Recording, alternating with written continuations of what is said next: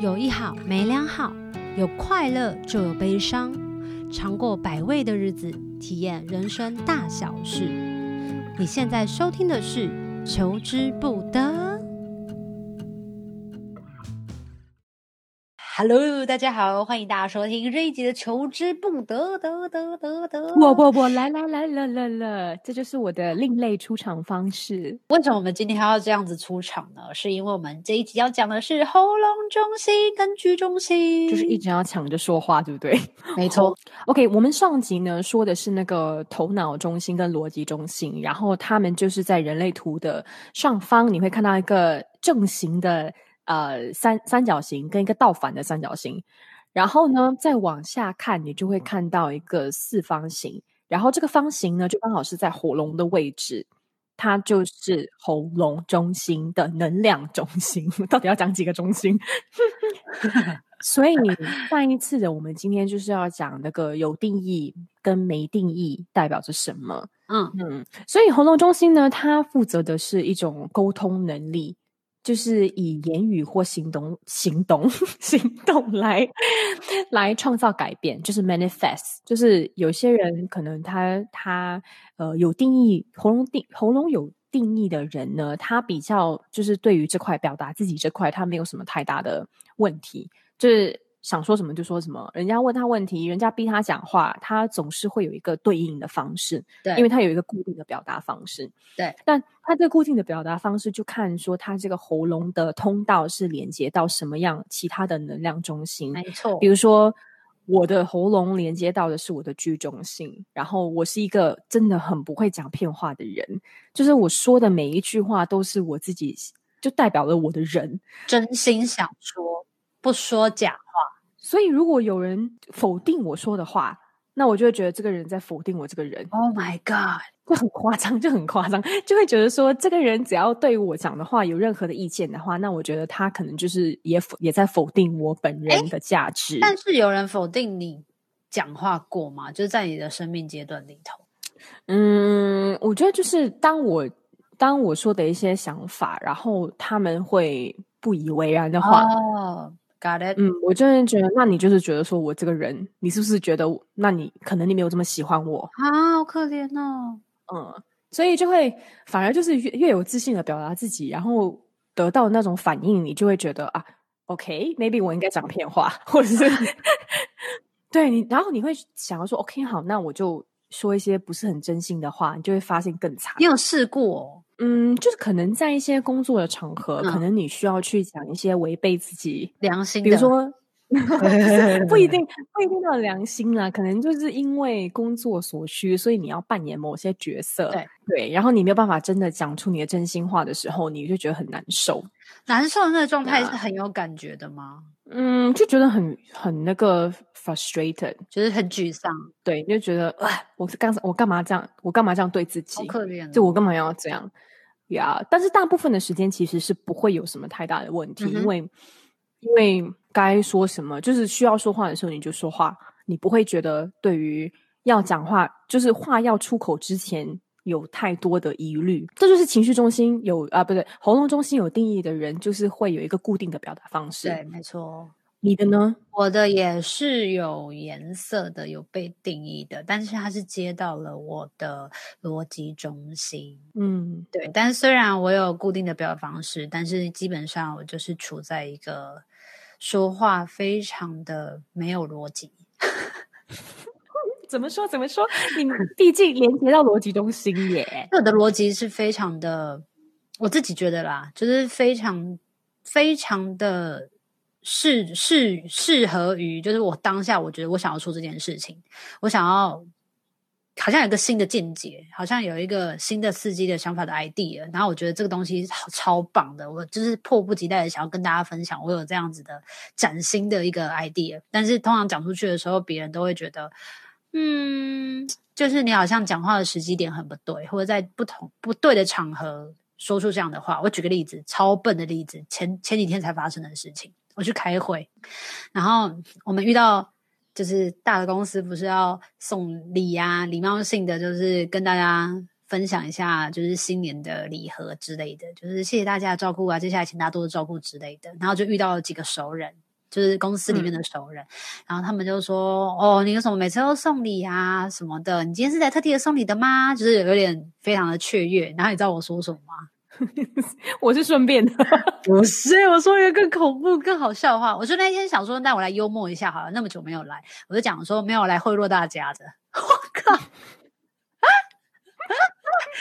超尴尬，然后刚好那时候有个主管，然后他就直接帮我圆圆这个东西，他就说他就来祝福大家的，就是哦，真的，Oh my God，就是那个四三二三，真的有的时候要用吼，真的是也是让他为他捏一把冷汗呐、啊。是因为四三二三它的那个运作模式，那个通道运作模式的感觉。对对，它它的那个，它有时候有，有时候没有，就是它像一个引擎一样，它是一个 start stop 的那个那个概念。嗯，就是有时候灵，比如说灵感一来，那个感觉一来，你会突然间觉得哇，你说的东西都很顺。对，就是不管怎么讲，别人就听得很开心，你就觉得哇，我真的是很有满足感。但是不好的时候，就每一句话都好像会踩到别人的线，真的是一直踩。嗯 对，好了，可是那是通导的时候，我们不会讲，哦、不会太太细说那个通导。但是对于喉咙中心，因为我有固定的说方方式，所以真的要我讲解一些什么东西的，我基本上都不太会有什么顾虑跟困扰。就对我来讲，要说话还蛮容易的，我也不会害怕所以我就会常常去观察那些呃喉咙中心没有定义的人，嗯、然后我发现他们真的是比较常会。讲错话，就像你，啊、像你刚刚讲，比如说像你刚才讲的那个那种例子，就是他可能是以为他在开个玩笑，可是不小心你就会，我就会察言到，我就会发现到，哎，可是大家有点反应，就是有点尴尬，对，然后可能。有一些人就就会认真的去听，或者是或者是喉咙中心没有定义的人，他们常常会有这种压力，就是我需要讲话，我需要讲话，我需要讲话，他对于说话，他对他来讲是一件很大的压力，所以。当你逼迫他们说：“小熊，你说，你说，你说，你说，我们现在到底应该怎么办？”好可怜，他他就会觉得压力很大。我怎么办？我应该说什么？然后往往说的下一句话，一定是他自己听到了以后，马上就会后悔。他就觉得我靠，我干嘛刚说这句话？有个悲惨。所以喉咙中心没有定义的人，真的要找想个办法，让自己不要当下的被别人逼。逼着说什么？逼着说就会乱说，是不是？对，就是你一定要说没有东西讲，你就你就安静。然后，比如大家如果要求你讲的话，你可能就说：“哦、啊，等我想清楚了过后我再说。”就是要要保护自己的喉咙，不要让自己在一些莫名其妙的场合就乱说话，变成注目的焦点。Yeah，因为你因为你一直想要说，人家你就会觉得说你要说话，别人才会注意到你。对，这个是最基本的一个一个 motivation。为什么喉咙中心没有定义的人，他会一直觉得我需要去 attract attention？嗯，我需要让大家注意到我，所以我需要讲话。嗯，对。但是你其实你的存在，已经你的能量场就已经可以是一种存在的方式，你不需要去多说。对。呀，所以那只是一个非自我的一种一种制约，但我觉得他们还是有好处的啦。要不然他们喉咙中心空白的人就想说：哈，我怎么那么可怜？我这辈子蛮淡定的。没有没有没有没有，sorry，你们还是有很棒的一些才能的。就是当你们练习到这样的智慧的时候，其实你们是可以去，我觉得有点像是模仿别人说话的方式的。嗯，你就可以练到见人说人话，见鬼说鬼话。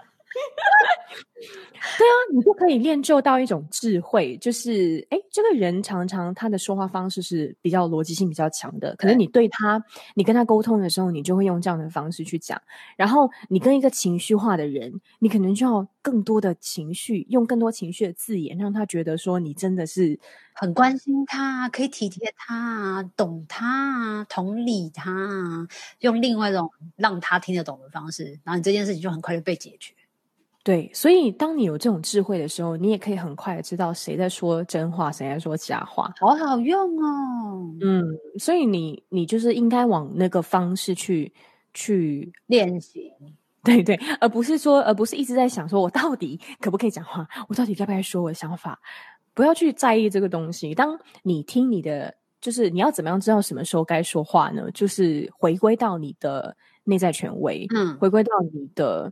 你的呃，你的那个类型的那个策略，是。比如说你是个生产者的话，当你有回应，你才说；当你被邀请，你才说，就是不要去、嗯、不要去发起，用喉咙来发起。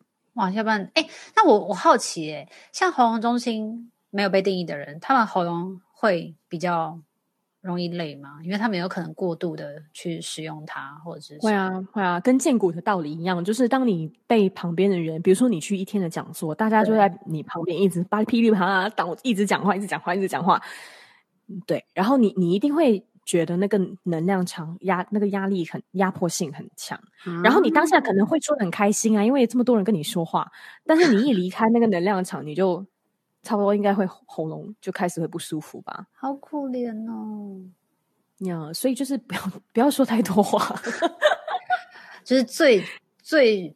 最珍贵的地方，就要自己好好的找到善用它的，就是用最少的力气得到最大的收获，是这样子吧？就是你要珍视这个才能啊，不要滥用，嗯，不要让别人牵着你的能量走，对，因为这就是很容易就是就跟人家一起开心这样。嗯嗯，所以我觉得他们真的还蛮酷的，就是如果没有被定义的话，呀，所以我可能就会带着我，当我需要一个。呃，可能我要去谈个合约之类的，我可能需要带一个喉咙中心没有定义的人去，嗯、要不然然后他就可以知道对方到底在说什么，然后这个案子很快就可以成功。是，哎，我们干嘛一直把那个能量中心 当工具？补习老师要找那个没有定义的，然后你的谈判，你的那个师爷要是一个喉咙没有定义的人，而且谈判其实也适合那个逻辑中心是没有被定义的。就是一个有定义，一个没有定义，嗯，因为这样子一个可以 hold 住现在的状态，另外一个他可能其实就可以知道那对方要讲什么，他他现在那个 negotiation 已经到哪里？对对对，因为如果两个都没定义的话，他们可能就也是真的，就是就是就被牵着走，然后牵完了以后再想说，嗯，我们刚才干嘛？好笑。好，这就是喉咙中心的.有定义跟没有定义的一些分享。那、嗯、再来，我们是不是要分享一下关于居中心呢？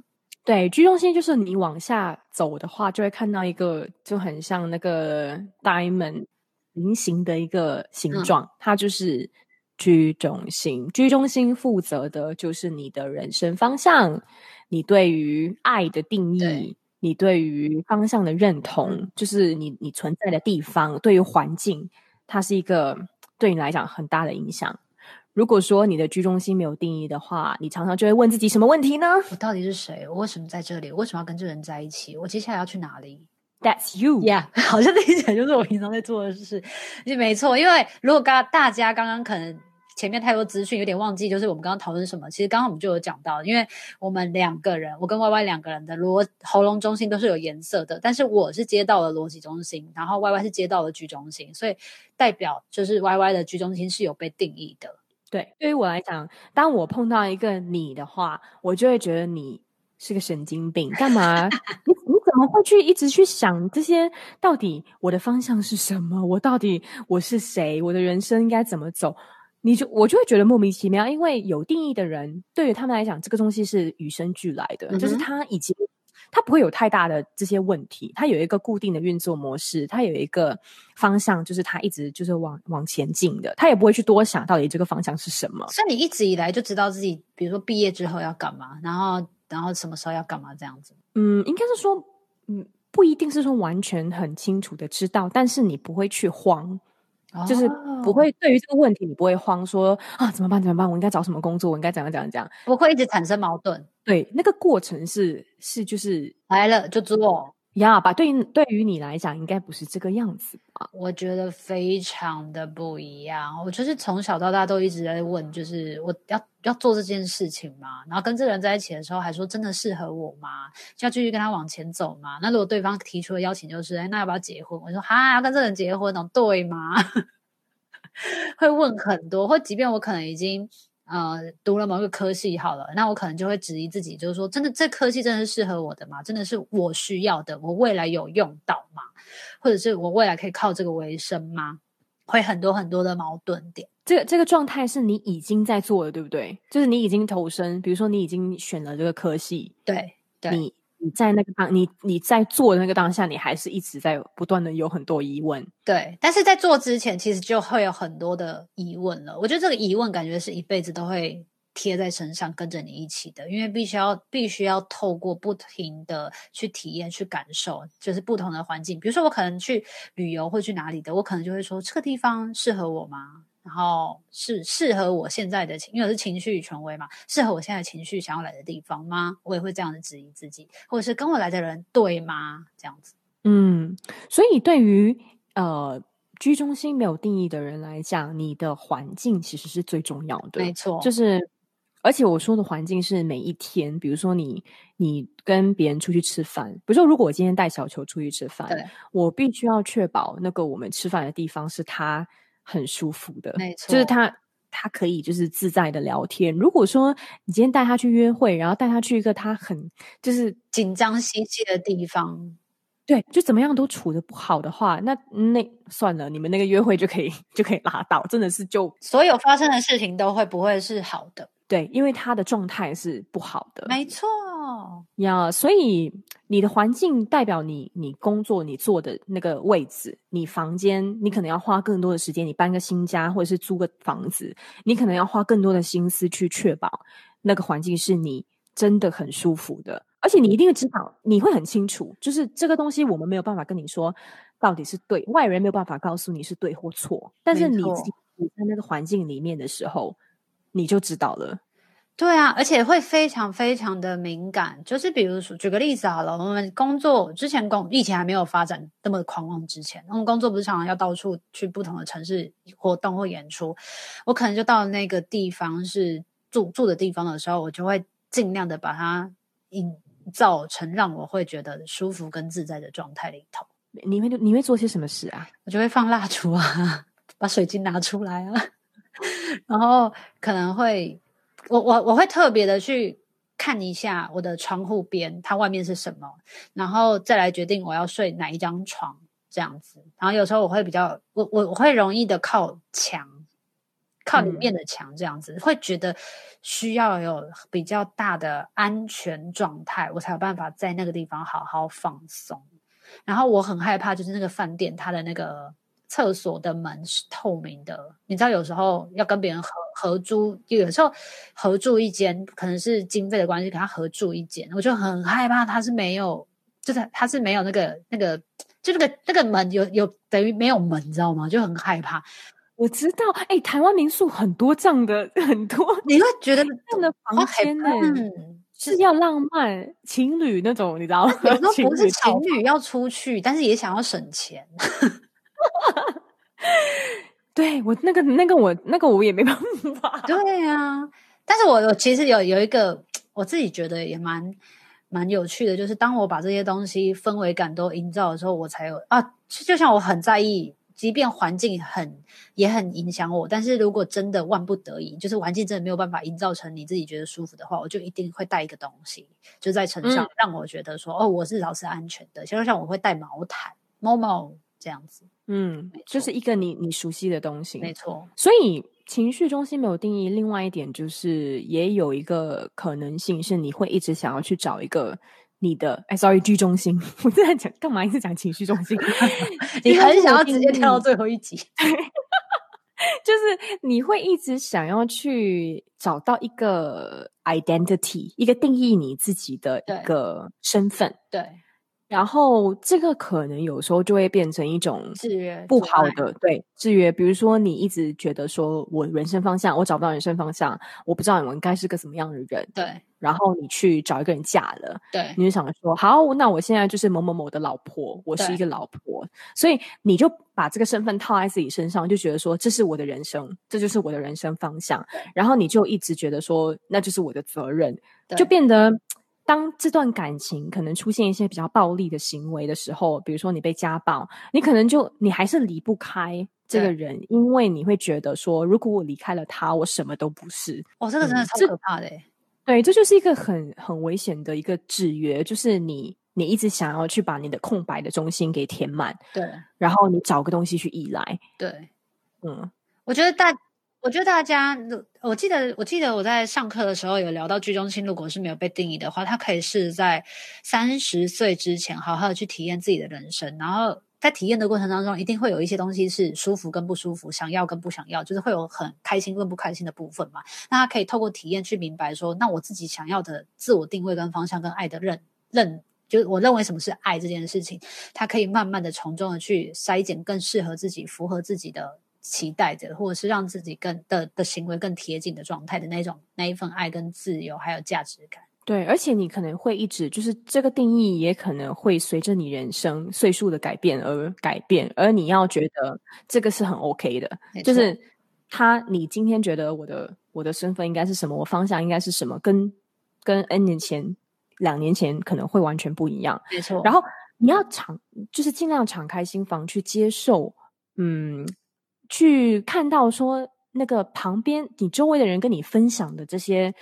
居中心有关的方向与爱，你你会觉得有很多可以学习的地方，对，而且会觉得，哎，原来原来可以这样哦，原来爱的模式可以这样，可以有很多种呀，原来生活的方向可以这样定义，就是原来成功不一定是不一定是一定要有钱，对，就自由也很重要，对呀。而且我还想到另外一件事情，还蛮有趣的。之前我们在大家在讨论居中心。没有被定义的，然后那时候就好像有听到一个例子，就是曾经有一个女生，她她是居中心空白的人，然后她想要跟她的男朋友就说：“你如果够爱我，你就应该要去做什么事情。”嗯，就会有点像是某部分的，如果你你因为你爱我，所以你去做这件事情，所以就会代表你爱我，代表我自己是值得被爱的。我觉得这件事情也是制约了，嗯、就是坏掉了，因为他必须要透过别人做什么事情，才有办法去确保自己的。自我价值跟爱还有认同感，对，可能就是因为他从别的地方学习到，说这就是一种证明爱的方式。对对对，但其实还是不太健康的啦。所以就是，如果你居中心是没有被定义的话，你可以去好好感受跟反刍一下我们今天分享的关于这部分。然后你要怎么样可以健康的活出你自己，是最我觉得是第一要件。所以你要先。